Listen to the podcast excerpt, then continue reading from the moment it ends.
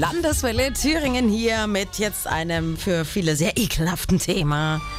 Acht lange, dünne Beine, ein dicker Körper.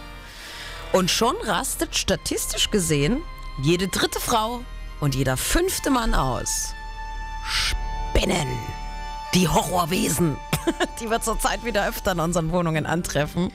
Tagsüber warm, nachts kälter. Wenn da das Fenster gekippt ist, dann krabbeln die halt lieber zu uns rein, als draußen zu frieren.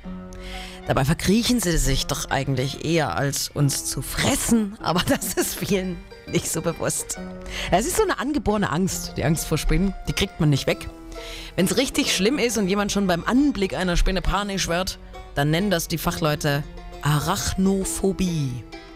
Und das ist sogar wirklich die weltweit am meisten verbreitete Phobie.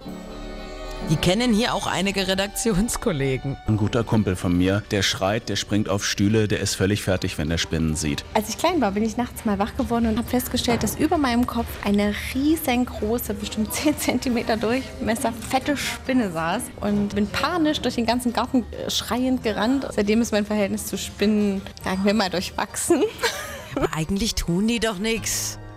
Und trotzdem, statistisch gesehen, ist die nächste Spinne nicht mal drei Meter von Ihnen entfernt. Ziehen Sie mal den Radius. Der Kollege nebenan hat sie vielleicht gerade auf der Schulter. Landeswelle Thüringen.